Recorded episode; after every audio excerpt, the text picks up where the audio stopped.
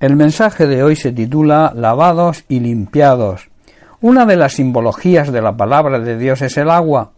La única agua que puede lavar la suciedad que ocasiona el pecado y limpiarnos de toda maldad es la palabra de Dios. En el Salmo 51 vemos que David había pecado gravemente. Tomó a Betsabé, la mujer de Urías, uno de los más valientes de sus guerreros, y vemos que además de adulterar con ella, a él lo envía al fragor de la batalla para que muriese y así esconder su pecado. El pecado de adulterio fue añadido al pecado de asesinato. Pero como aunque el pecado podía quedar oculto a los demás, en su interior no podía soportar haber pecado, su espíritu, dice la Biblia, que desfallecía y su semblante decaía cada día. Y en el Salmo 51 que él mismo escribió, vemos su arrepentimiento y su clamor a Dios. Leemos los versículos del 1 al 4, donde David clama a Dios diciendo, Ten piedad de mí, oh Dios, conforme a tu misericordia, conforme a la multitud de tus piedades, borra mis rebeliones, clama por la misericordia de Dios. Versículo 2, Lávame más y más de mi maldad, y límpiame de mi pecado, David reconoce que el único que puede lavar la suciedad de su pecado es Dios a través de su palabra. Verso 3 Porque yo reconozco mis rebeliones y mi pecado está siempre delante de mí. Su conciencia no le dejaba dormir. Contra ti, dice el versículo 4, contra ti solo he pecado. David sabía y reconoce que todo pecado es contra Dios, y añade, y he hecho lo malo delante de tus ojos para que sea reconocido justo en tu palabra y tenido por puro en tu juicio. David sabía y aceptaba el juicio de Dios sobre su pecado y lo consideraba justo y merecido. Esto, hermanos, es señal de un auténtico arrepentimiento. A través de esta vivencia de David podemos aprender varias cosas. La primera es que debemos clamar por la misericordia de Dios, luego saber que sólo Dios puede lavar nuestros pecados, y que sólo Dios puede limpiar toda la maldad que existe en el ser humano, el odio, el rencor, la falta de perdón, la avaricia, el egoísmo y toda clase de malos pensamientos y sentimientos innatos en el ser humano. Y también debemos aprender que todo pecado es contra Dios.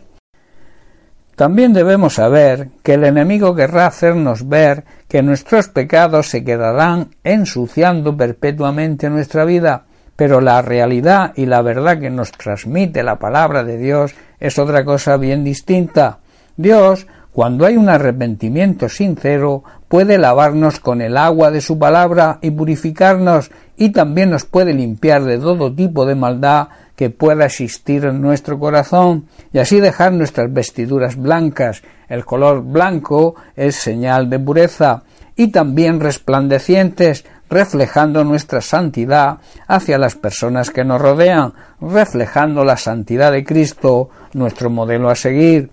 En la primera carta de Juan capítulo 1 leemos el versículo 7 donde el apóstol Juan confirma las palabras de David.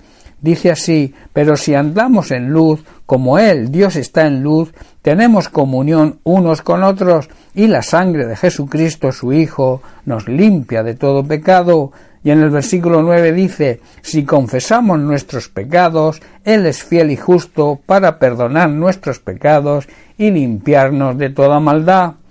El mensaje que oímos de Jesús y que nos transmite su palabra es que Dios es luz y en Él no hay nada de oscuridad, no hay tinieblas que simbolizan ignorancia y pecado.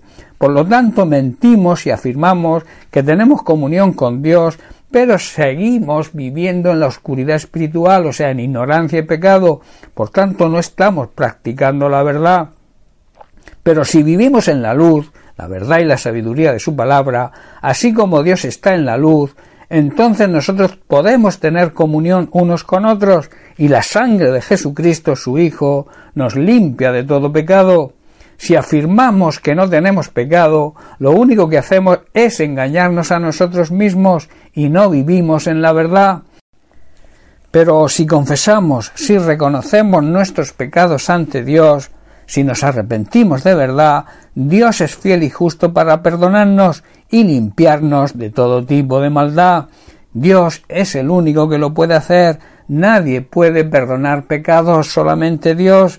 También Dios, a través de su palabra, puede lavarnos con la verdadera agua que da vida y vida eterna y que nos hace ser nuevas criaturas. Debemos, por tanto, dar gracias a Dios por las oportunidades que sigue dándonos cada día para que hagamos un reset de nuestra vida y poder comenzar de nuevo. Dios es un Dios de amor que nos ama y que su mayor deseo es lavarnos de la suciedad del pecado y limpiar la maldad que exista en nuestro corazón, pero necesita de nuestro arrepentimiento sincero, no importa cuál sea la situación que estés atravesando, Dios lo puede hacer. Bien, pues hasta aquí el mensaje de hoy. Que Dios te bendiga. Un abrazo.